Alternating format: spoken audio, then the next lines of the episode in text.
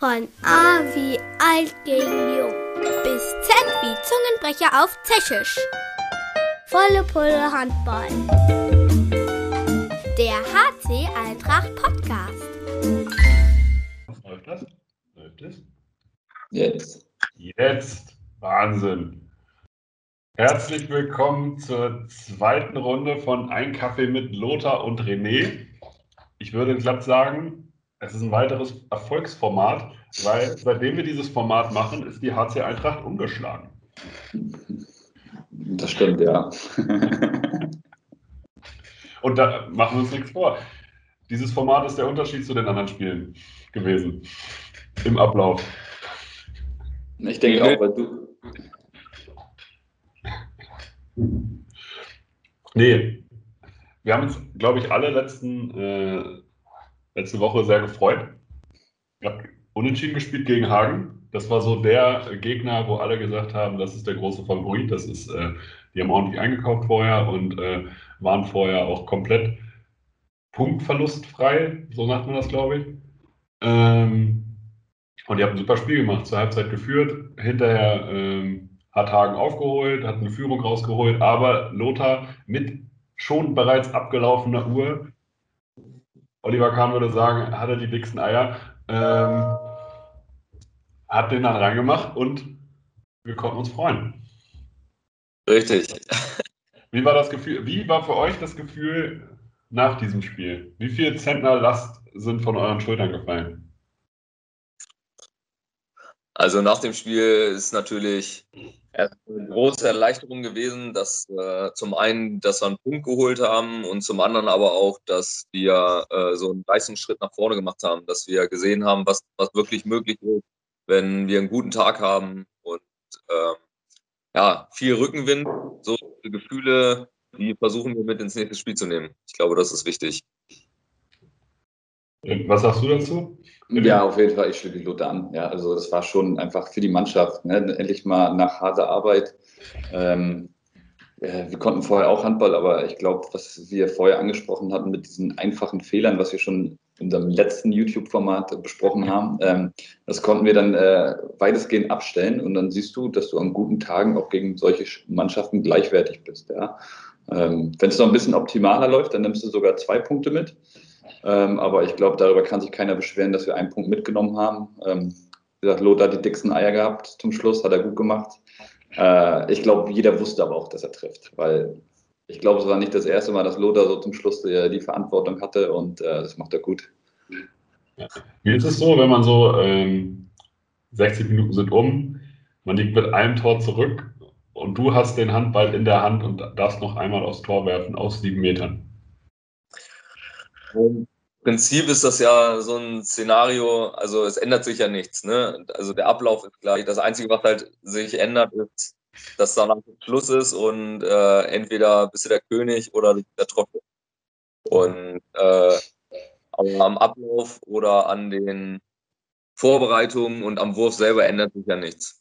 Und äh, deswegen glaube ich, dass ich da mit, mit Selbstvertrauen hingehen kann, weil ich das bisher eigentlich ganz gut gemacht habe. Und äh, in dem Spiel war es so, dass ich, dass ich ja einen schon gleich zum Anfang verworfen hatte. Das hatte mir, glaube ich, geholfen. Dadurch konnte ich den Torwart ein bisschen besser einschätzen und äh, ja, hat gereicht. Ja. Es ist also äh, so ein mentales Ding. Also ich stand selber mal auf dem Feld und habe das Ganze geübt und es ist, kann nur sagen, es ist schwieriger, als man denkt. Die Fläche, die so ein Torhüter abdeckt, ist ziemlich groß, von meinem Gefühl her. Aber für euch sieht es ja, also wenn man sich die Quoten anguckt, die sind ja ziemlich gut. Also die sind ja sehr, sehr hoch. Ähm, und ich muss sagen, ich würde das wahrscheinlich so nicht hinkriegen. Und der Tipp, einfach dolle draufhalten, funktioniert ja auch nicht. Nein, nicht immer, zumindest sagen wir so. Wenn er dann noch ein bisschen in die Ecke geht, dann hast du vielleicht schon Glück. Äh, ja, aber ich glaube trotzdem ist die Wahrscheinlichkeit ja an sich größer, dass der Spieler trifft. Ähm, und ich glaube, dass Lothar und auch ich äh, jetzt genug Meter schon geworfen haben, dass wir unsere Varianten drauf haben, die erfolgreich sind. Klar, die äh, Torhüter gucken Video, wissen vielleicht, okay, das ist vielleicht ein bisschen deine Lieblingsecke oder den wirft er als erstes gerne. Aber man stellt sich ja selber auch auf den Torhüter so ein bisschen drauf ein und ich denke, da sind wir trotzdem gut aufgestellt. Gibt es da irgendeinen äh, Siegmeter-Killer, der, so- der so berüchtigt ist oder wo ihr gesagt habt, so, an dem seid ihr mal verzweifelt? Ja, ich überlegen, nö. Weiß nicht, nee. Also ich weiß, dass äh, Klocki, also Dennis Klockmann von früher, Ja, gegen den war das stimmt. eklig, Ja, weil der der halt so hoch und hat. das war, das war schwierig. Der ist auch, ist ja nicht zwei Meter irgendwas groß. Also der passt doch gar nicht in diese, äh, ins Tor eigentlich, wenn er richtig steht, ne? Ja, der muss Ja. Also, den habe ich auch noch in Erinnerung. Der spielt auch, glaube ich, immer noch, ne? Hm, Schwartau, aber der ist jetzt gerade verletzt aktuell. Wird er auch nächstes Jahr spielen? Ich glaube ja. Dann sieht man sich ja eventuell vielleicht wieder, wenn die nächsten beiden Spiele gut laufen. Dann sind wir erstmal, genau, erstmal in den. Playoffs so, sozusagen drin, ja. Richtig, weil diesmal geht es am Dienstag weiter. Und Ja. das gegen die, äh, gegen Empor Rostock. Vom Gefühl her spielt Eintracht, also wenn, solange ich Eintracht verfolge, spielt Eintracht immer gegen Rostock in irgendeiner Form. Und vor allen Dingen sind immer wichtige Spiele. Ja, also es ist irgendwie, also das letzte Aufstiegsspiel war, glaube ich, eins. Dann hat man den Aufstieg einmal gegen Rostock verspielt zu Hause. Es war irgendwie immer Rostock. Jetzt ist natürlich die Frage, die sind auch als, wieder als Favorit äh, in die Saison gegangen, haben jetzt in der Aufstiegsrunde ähm, ja, ein bisschen geschwächelt in irgendeiner Form, aber was das bedeutet, äh, ja, wissen wir alle. Also die Aufstiegsrunde ist ja tatsächlich jetzt der Beweis dafür, dass alle, die sich da angemeldet haben, irgendwie jeder kann da jeden schlagen und es gibt irgendwie kein richtig deutliches Ergebnis, was man vorher zu 100 Prozent vorhersehen kann. Jetzt natürlich die Frage, wie bereitet ihr besonder, äh, euch besonders auf Rostock vor? Sind die gut? Können die was? Oder die Schmach, die die sich jetzt gerade anhören müssten, berechtigt? Hm, Ich glaube, die können schon was. Äh, Ich glaube, das haben sie die letzten Jahre äh, gezeigt. Haben es mehrmals knapp nicht geschafft, wollen es dieses Jahr natürlich unbedingt schaffen. Äh, Ich glaube, deren großes Plus ist einfach, dass die seit zwei, drei Jahren fast mit dem gleichen Kader einfach zusammenspielen. Also da weiß jeder von jedem, was er macht. Ähm, und ähm, spielen auch, sag ich mal, ein bisschen anders. Äh, einfach mit dem Feldspieler haben da viele gute Ideen und die machen das schon richtig gut. Und das wird, äh, ja, ohne jetzt dumm klingt, das wird einfach ein enges Spiel und wird sich zum Schluss dann entscheiden, wer dann gewinnt, ja. Was, was meinst du mit, die spielen ein bisschen anders? Also für mich als Laien, damit ich das auch verstehe. Naja, ähm, also klassisch ist es ja 6 gegen 6 so. Wir machen auch mal einen siebten Feldspieler, wenn wir Untertal sind, damit wir gegen Gleichzahl spielen. Aber die machen das halt ziemlich oft äh, im normalen Spiel. Einfach, dass die einen siebten Feldspieler und spielen dann teilweise mit bis zu drei Kreisläufern. Zwei ist ja schon ein bisschen untypisch und die spielen teilweise mit drei Kreisläufern. Äh, und machen das halt extrem gut, weil die wissen genau, äh, wo sie hinwollen, äh, wo sie abschließen wollen. Und das ist schon unangenehm. Und auch manchmal Deckungsvariante. Da spielen die eventuell in 4-2, also dass zwei Spieler relativ hoch rausgehen. Und da musst du dich da erstmal drauf einstellen. Und äh, wird es der, wenn die jetzt sozusagen mit einem Mann mehr spielen in der Offensive, wird das nicht unglaublich eng irgendwann auf dem Feld? Also sie spielen ja mit meistens mit einem zusätzlichen Kreisläufer und äh, die sind es, also klar wird es ein bisschen enger, aber dadurch, dass die das Feld dann durch die Stoßbewegung, also durch das Druckmachen gut aufteilen, haben die Platz, um die Kreisläufer oder Durchbrüche zu generieren. Und ja, bei uns ist ja auch so, Nico, wie viel Platz braucht er? Wenn er einen Ball in der Hand hat, dann braucht er keinen Platz. Dann macht er Ja, äh, der wurde tatsächlich im Livestream, hat der Kommentator gesagt, man muss verhindern, dass Nico den Ball kriegt und irgendwie um, äh, um ihn herum arbeiten, egal wie weit und wie, äh, wie schwer das ist. Und es ist sehr schwer. Es ist sehr schwer. Ich finde es bei, äh, bei Nico immer faszinierend. Der macht Dinger rein, da hängen irgendwie drei Leute an ihm dran. Und wenn keiner an ihm dranhängt, als wenn dann sozusagen er dann nicht justiert ist, dann kann es auch mal sein, dass einer drüber geht.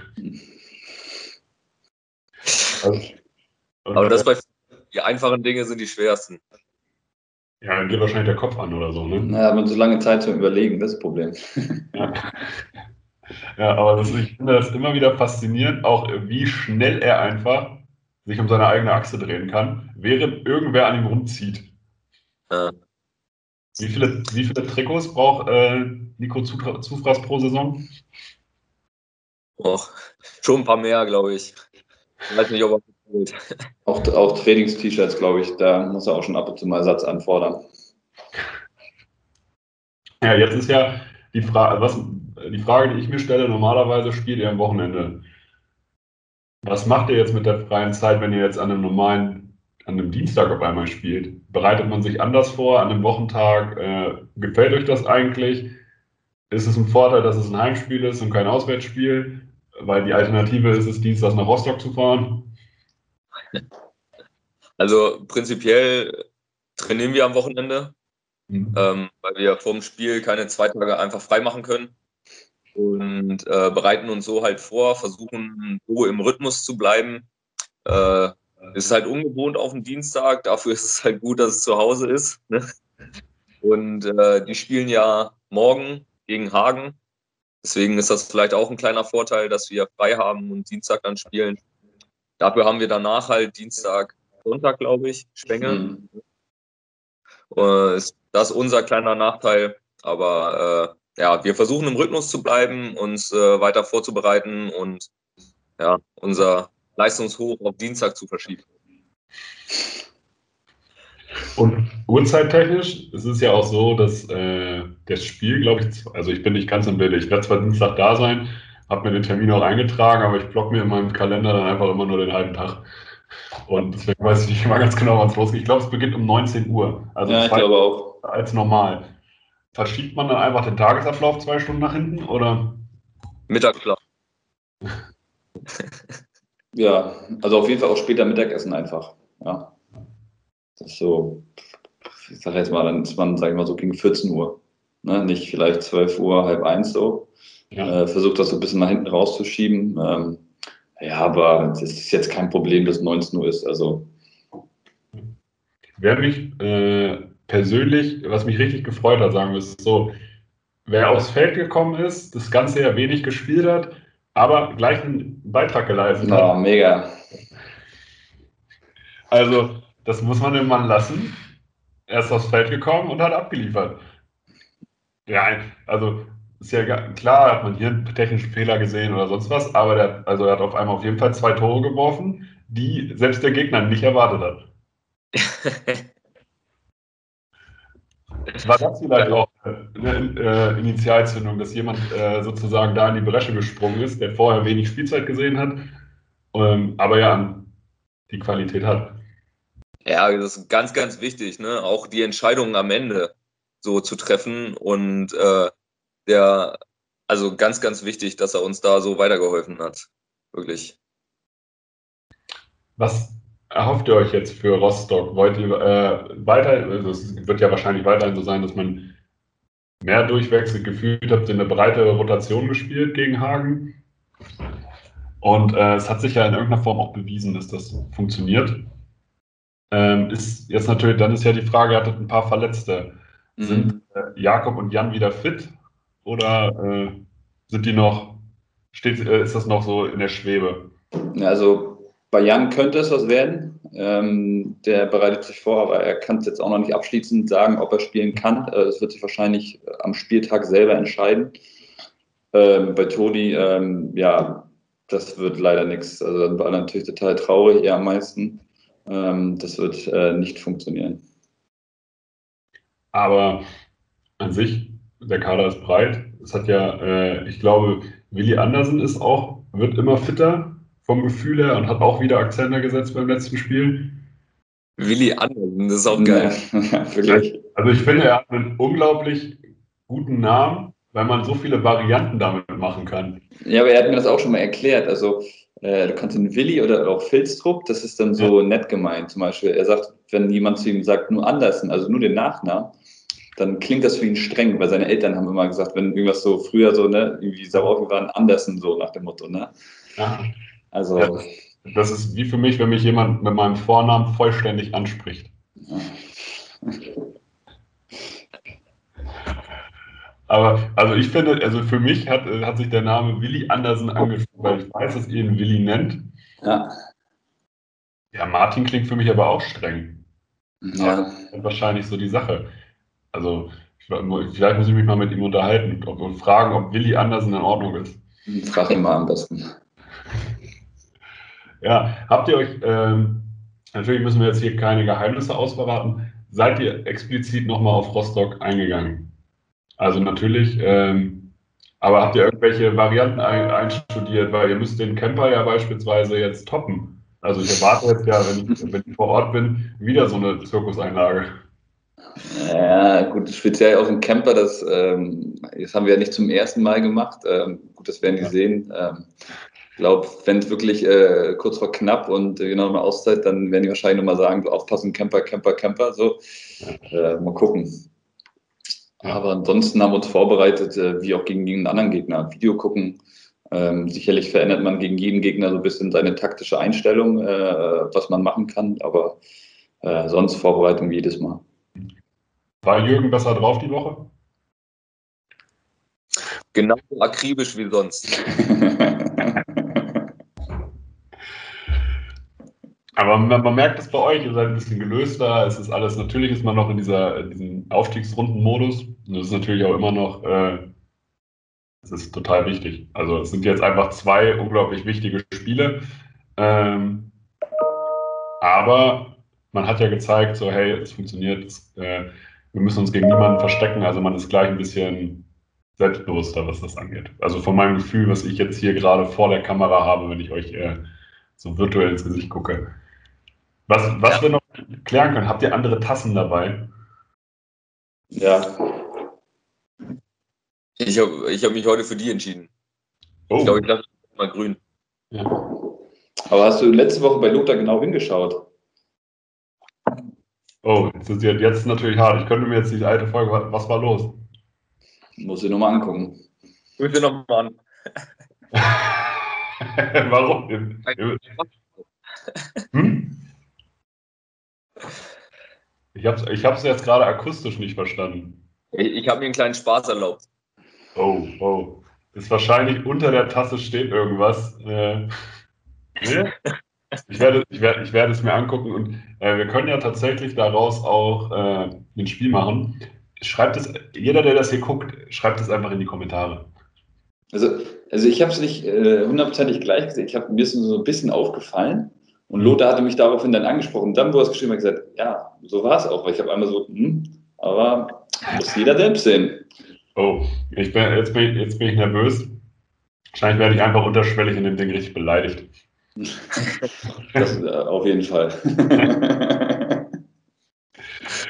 ja, ansonsten erstmal vielen Dank für eure Zeit. Mhm. Und äh, ich hoffe, es hat natürlich auch jedem äh, Zuschauer gefallen. Ich würde mich freuen, wenn dieses Format weitergeht, weil es dann bedeutet, dass ihr gewinnt. Ja, ist ja cool. Auf jeden Fall. Von daher, aber da mache ich mir persönlich eigentlich wenig Gedanken, weil äh, wie sagt man so schön, der Knoten ist jetzt geplatzt und äh, ja, jetzt läuft alles. Das ist ein gutes Schlusswort, so nehmen wir das. Okay, dann wünsche ich allen einen schönen Tag. Ebenso. Ebenso, ciao. Macht's gut.